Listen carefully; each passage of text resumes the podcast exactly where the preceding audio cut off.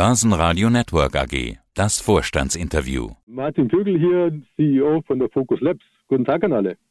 Und sie sind ein Softwarehersteller. Es geht um SAP Lizenz, Berechtigungs- und Compliance Management.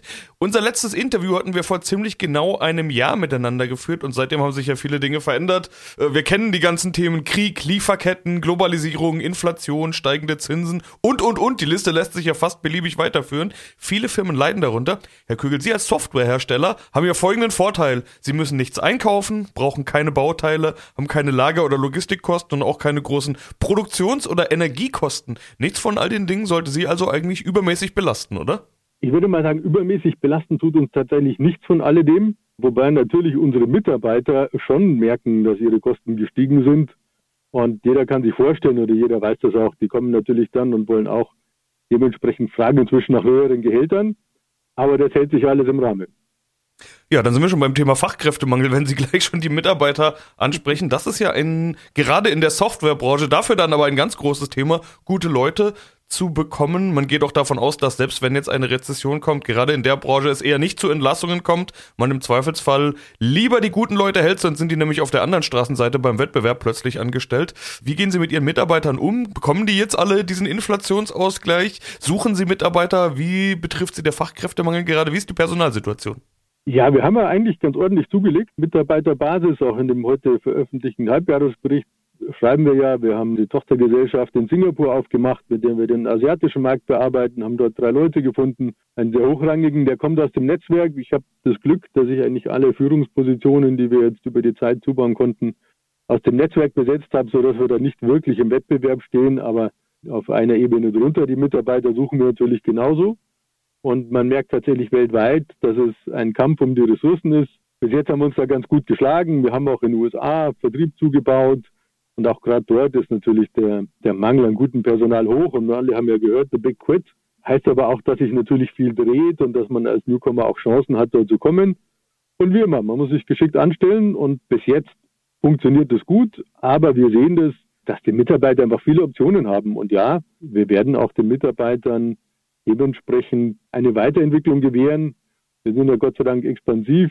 Wir haben jetzt über Jahre hinweg die im Schnitt 30 Prozent Wachstum von Jahr zu Jahr hingebekommen. Deswegen haben wir auch Möglichkeiten, dass wir jetzt nicht nur für denselben Job mehr Geld zahlen, sondern dass wir auch Weiterentwicklung innerhalb des Unternehmens bieten können. Ja, und die 30 Prozent, die sind es auch jetzt. Wir sprechen ja über Ihre aktuell veröffentlichten Halbjahreszahlen. Im letzten Interview hatten wir die Überschrift nach Halbjahreszahlen und Kapitalerhöhung wird nun das Wachstum in Angriff genommen und ja, wir sprechen über Wachstum. 30 Prozent sind es in der Focus Labs Group, 35 bei der Focus Labs AG. Jetzt müssen Sie da nochmal kurz den Hörern kurz auf die Sprünge helfen. Sie berichten hier immer zwei Zahlen, einmal Focus Labs Group, einmal Focus Labs AG. Was ist der Unterschied? Ja, also die Focus Labs AG ist die börsennotierte Einzelgesellschaft mit Sitz in Berlin. Diese Gesellschaft hält das IP an unserem Softwareprodukt SimQ und von dort aus verkaufen wir dann dieses IP oder unsere Softwareprodukte und international verkaufen wir die über unsere Tochtergesellschaften. Wir haben Tochtergesellschaften in den USA, in Mexiko, in Singapur und ganz neu jetzt auch in Rumänien. Das war zum Halbjahresbericht, hat es diese Gesellschaft noch nicht gegeben, da war das noch eine geteilte Gesellschaft, eine eigene Nearshore-Gesellschaft mit dem Rest der Fokusgruppe. Jetzt haben wir das aus Transparenzgründen aktuell gerade rausgenommen. Aber unser Modell ist immer, wir haben in den Zeitzonen, in die wir verkaufen, und das ist einmal Europa, der ganze amerikanische Bereich, also nicht nur Nordamerika, USA und Kanada, sondern auch Lateinamerika, bedienen wir über dann New York als Vertriebsbüro und Servicebüro in Mexiko, wir in Mexico City. Und dasselbe haben wir jetzt in Asien aufgezogen, Vertrieb aus Singapur, immer ein Land, mit einer guten Währung, die stabil ist, mit gesicherten Rechtssystemen und die Services dann eher aus Ländern, wo man viel junges Talent auch findet und auch für einen guten Preis einkaufen kann. Und dort haben wir jetzt das erste Mal über so ein Employer Record Modell, ohne dass wir eine eigene Gesellschaft gegründet haben, in Kuala Lumpur, Malaysia Leute eingestellt. Das zeigt auch, wie wir vorgehen. Wir versuchen halt immer kostenschonend zu sein und, und jetzt nicht überall gleich eine Gesellschaft gründen, überall Büros anzumieten. Wir sind in Shared Offices. Wir nutzen Möglichkeiten wie Employer Record, sodass man gut Leute einstellen kann, ohne gleich eine Gesellschaft zu brauchen, Steuerberater und so weiter. Und äh, ja, so sind wir unterwegs. Und deshalb eben die Focus Labs Group. Das ist das konsolidierte Ergebnis über alle Gesellschaften. Und äh, letztendlich sind alle diese Tochtergesellschaften 100% Töchter der Focus Labs AG. Das heißt, wenn wir jetzt hier uns im Rahmen eines Börsenradio-Interviews unterhalten, dann schauen wir wahrscheinlich eher auf die AG-Zahlen, äh, weil das ist auch das, was am Ende die Aktie beeinflusst, würde ich mal sagen. Oder also ich würde eher die Group-Zahl angucken, weil letztendlich ist es ja immer nur die Frage, schütte ich dann eventuell Gewinne aus oder muss ich dann Löcher stopfen? Von oben, die AG hat ein positives Einzelergebnis. In der Gruppe ist es jetzt auch zu diesem Zeitpunkt normal, leicht negativ. Und wir sehen das Wachstum, aber tatsächlich sehen wir im konsolidierten Gruppenergebnis alle Verkäufe die nach außen gehen und den wirklichen Außenumsatz, den wir mit unseren Produkten und Dienstleistungen erreichen. Na gut, dann äh, sprechen wir über die Group. Da haben wir die 30 Prozent Wachstum 1,8 Millionen Euro Umsatz sind es zum Halbjahr. Sie haben mir gesagt, Sie wollen immer diese 30 Prozent haben, hatten aber vor einem Jahr auch gesagt, jetzt kommt der Wachstumskurs, jetzt gehen wir auf Wachstumskurs. Sind diese 30 Prozent, die Sie ja gesagt haben, die Sie üblicherweise erreichen wollen, sind die dann zufriedenstellend oder hätten Sie gern mehr gehabt? Also die Frage ist jetzt so gestellt, dass man immer sagen muss, ich hätte immer gerne mehr gehabt, weil mehr ist immer besser. Aber die 30 Prozent sind tatsächlich, wir haben zum Börsengang eine Projektion aufgelegt und haben die auch gezeigt und wir haben dort ein durchschnittliches Wachstum von 30 Prozent year over year geplant und sind also spot on. Ja, also ist genau das, was wir als Erwartungen geweckt haben. Ja. Mehr ist immer besser. Also. Ja, mehr geht immer. Das wird wahrscheinlich jeder Vorstand so sagen. Äh, sprechen wir kurz über Ihr Geschäft. Also was Sie tun. Sie helfen Kunden dabei, ich sag mal, überflüssige SAP-Lizenzen einzusparen, so lässt sich vielleicht ganz einfach sagen. Also sparen, das ist, glaube ich, das entscheidende Buzzword. Das müssen wir ja gerade alle. Ist es im aktuellen Umfeld eigentlich einfacher, Ihr Produkt an den Mann oder die Frau zu bringen? Oder sehen Sie da doch eher eine Investitionszurückhaltung, dass man versucht, wenn man versucht, was zu verkaufen, erstmal auf taube Ohren trifft? Also was wir den Kunden machen, wir helfen ihnen auf der einen Seite sparen, auf der anderen Seite ihre Investitionen in SAP oder in ihr ERP-System sinnvoll einzusetzen und zu planen. Und da sehen wir zwei Effekte. Wir sind eigentlich ganz krisen- und äh, konjunkturstabil. In guten Zeiten, wer sich mit SAP beschäftigt, weiß, dass alle Kunden in den nächsten Jahren umsteigen müssen auf die nächste Version. Das heißt S4HANA. Da gibt es verschiedene Methoden, dorthin zu gehen und müssen in diese Migration investieren. Das geht dann in guten Zeiten, in diesen Zeiten jetzt auch noch weiter, weil es einfach einen Zwang gibt, weil Ende 27 die Wartung ausläuft und Kunden müssen umsteigen. Die Planungen sind schon lange in den Schubladen. Und da hat jetzt noch niemand groß die Handbremse gezogen. Aber da helfen wir, Investitionsentscheidungen gut vorzubereiten, gut zu verhandeln und eben dadurch Geld zu sparen, dass ich nicht an der falschen Stelle zu viel ausgebe und meine Investitionen auf die richtige Stelle bündel. Und auf der anderen Seite helfen wir natürlich ganz aktiv zu sparen, so wie Sie gesagt haben. Gerade in Zeiten, wo es nicht so gut läuft, haben alle großen Hersteller, alle großen Softwarehersteller die Tendenz, dass sie ihre Audit-Teams nach draußen schicken. Das heißt, sie schicken Teams, die bestehende Kunden, die die Bestandskunden auditieren, um dort nachzuschauen, ob die nicht doch einfach, weil sie schon nutzen, mehr Lizenzen kaufen müssen, weil eben Investitionen nicht so gut laufen. Aber diese Audit-Teams erzeugen dann wieder Schmerzen bei den Kunden, die natürlich das Ergebnis dann häufig nicht so anerkennen wollen und die wenden sich dann auch wieder an uns, sodass wir in beiden wirtschaftlichen Situationen ein bisschen unterschiedliche Treiber haben, aber von beiden Situationen profitieren können.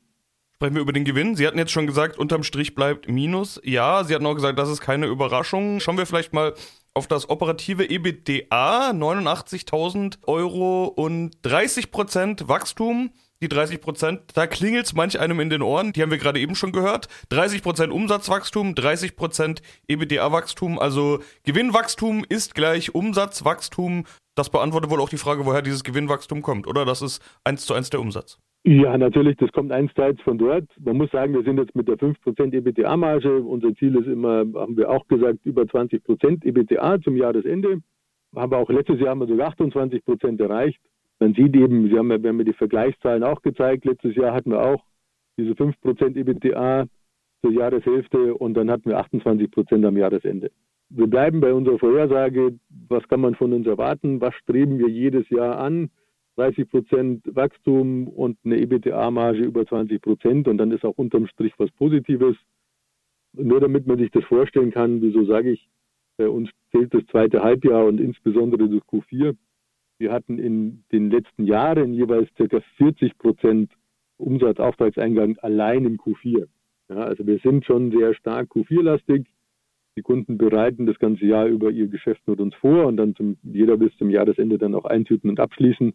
Und am Jahresende muss man auch immer der SAP erläutern, wie viele Lizenzen man denn nachkaufen muss. Und das treibt uns halt auch in, die, in dieses Q4 hinein, sodass wir erwartungsgemäß dann eben im zweiten Halbjahr immer sehr stark sind. Und wir sehen das auch schon, die Entwicklung jetzt bis Ende Q3. Das deutet sich genau wieder ab, dass es dieses Jahr genauso wie in den Vorjahren kommt und das ist da auch noch kein Stoppen zu spüren. Sprechen wir mal kurz über Preisanhebungen. Also bei Software sagen viele, dass die die Preise gut und ohne Probleme üblicherweise weitergeben können. Aber es wird inzwischen auch gesagt, dass die Inflation gerne als Vorwand genommen wird, um einfach mal die Preise anzuheben. Wie stehen Sie zu Preissteigerungen? Haben wir gemacht. Zur Mitte des Jahres. Ein Vorwand ist es nicht, weil unsere Mitarbeiter einfach auch höhere Kosten haben, weil wir die Mitarbeiter halten wollen, weil sie es auch verdient haben. Deshalb muss man das auch tun. Jetzt muss man sagen, wir waren, glaube ich, jetzt vier Jahre lang preisstabil. Und ich bin immer ein Freund davon, dass man nicht jedes Jahr so Baby-Steps macht und dann muss man immer den Kunden erläutern und hier ein bisschen Inflation und dort, sondern wir machen das in größeren Abständen und wir entwickeln ja ständig weiter an unserer Software. Das Angebot wird immer besser und geben eben dann die neuen Entwicklungen auch weiter an die Kunden und haben deshalb wie viele andere auch dieses Jahr die Preise angehoben. Und ich glaube, für ganz viele ist es keine Ausrede, sondern ganz viele merken das in den Gehaltsverhandlungen und auch sonst, dass einfach das Umfeld, die Preise steigen. Sprechen wir mal über Wachstum beziehungsweise die Finanzierung dieses Wachstums. Die muss ja auch irgendwo herkommen. Was hat sich verändert in den letzten zwölf Monaten? Die Zinsen steigen. Gut, man kann unterscheiden zwischen Fremdkapital oder Eigenkapital. Was für Finanzierungspläne haben Sie denn gerade? Wie soll das zukünftige Wachstum finanziert werden? Also aktuell sind wir gut aufgestellt. Wir sind Jahr über Jahr immer Cashflow positiv.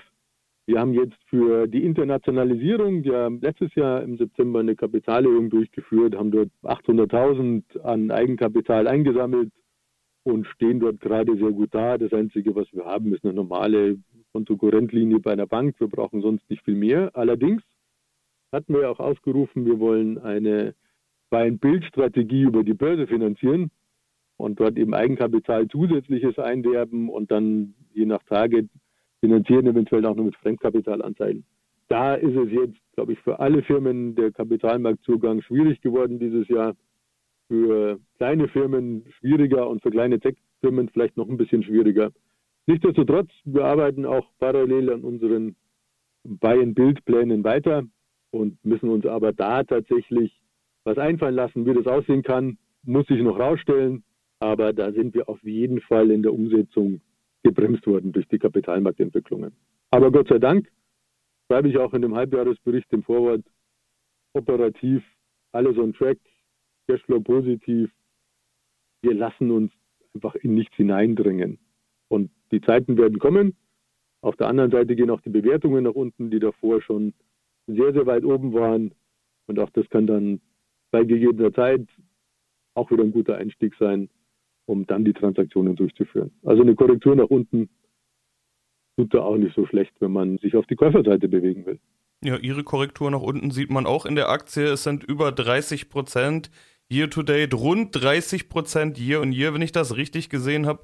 Sie haben das Umfeld angesprochen. Okay, Sie sind ein Softwareunternehmen, das schmeißt man in die Tech-Schublade und die wird nun mal gerade abverkauft. Also sind Sie da so ein bisschen im Sog? Glaube ich ehrlich gesagt nicht. Wenn man sich die Handelsvolumina anschaut, dann sind die leider jetzt quasi nicht mehr existent. Tatsächlich macht man mit unserer Aktie so gut wie nichts. Wir sind zu 32, sind wir mit der Kapitalerhöhung damals gekommen, dann ist es mit letztes Jahr im September mit sehr wenigen Stücken nach oben gegangen und jetzt ist es mit sehr wenigen Stücken wieder nach unten. Und jetzt sind wir, glaube ich, bei 30 und waren bei 32. Aber die Volumina, die bewegt wurden, sind immer noch bewegt worden bei dem Kurs von 32 und die Stückzahlen sind so minimal, dass jetzt gerade niemand abverkauft. Ja. Aber es nimmt auch niemand was dazu, sonst würde er sich nach oben bewegen. Insofern sind wir, glaube ich, gerade, sehen wir eine große Stillhalteaktion bei unseren Aktionären. Das kann ich auch vollkommen nachvollziehen. Ja, und was können Sie tun, um vielleicht auch mehr Bewegung oder mehr Aufmerksamkeit in die Aktie zu bringen? Ich habe gesehen, Sie planen eine Notierungsaufnahme, prospektfreie Notierungsaufnahme im Freiverkehr der Börse München bis Jahresende. Was steckt da dahinter? Und genau das, was Sie sagen. Ja, also man muss sich halt überlegen, in Zeiten wie diesen, wie, wie können wir äh, attraktiv werden? Wir wollen, wie gesagt, unsere Buy-and-Build-Strategie setzen wir weiterhin um. Also wir verfolgen die weiter, wir bereiten es weiter vor, um dann ready zu sein. Und eines dazu gehört eben die Notierungsaufnahme auch in Deutschland, wobei wir nicht planen, die Notierung in, an der Wiener Börse einzustellen.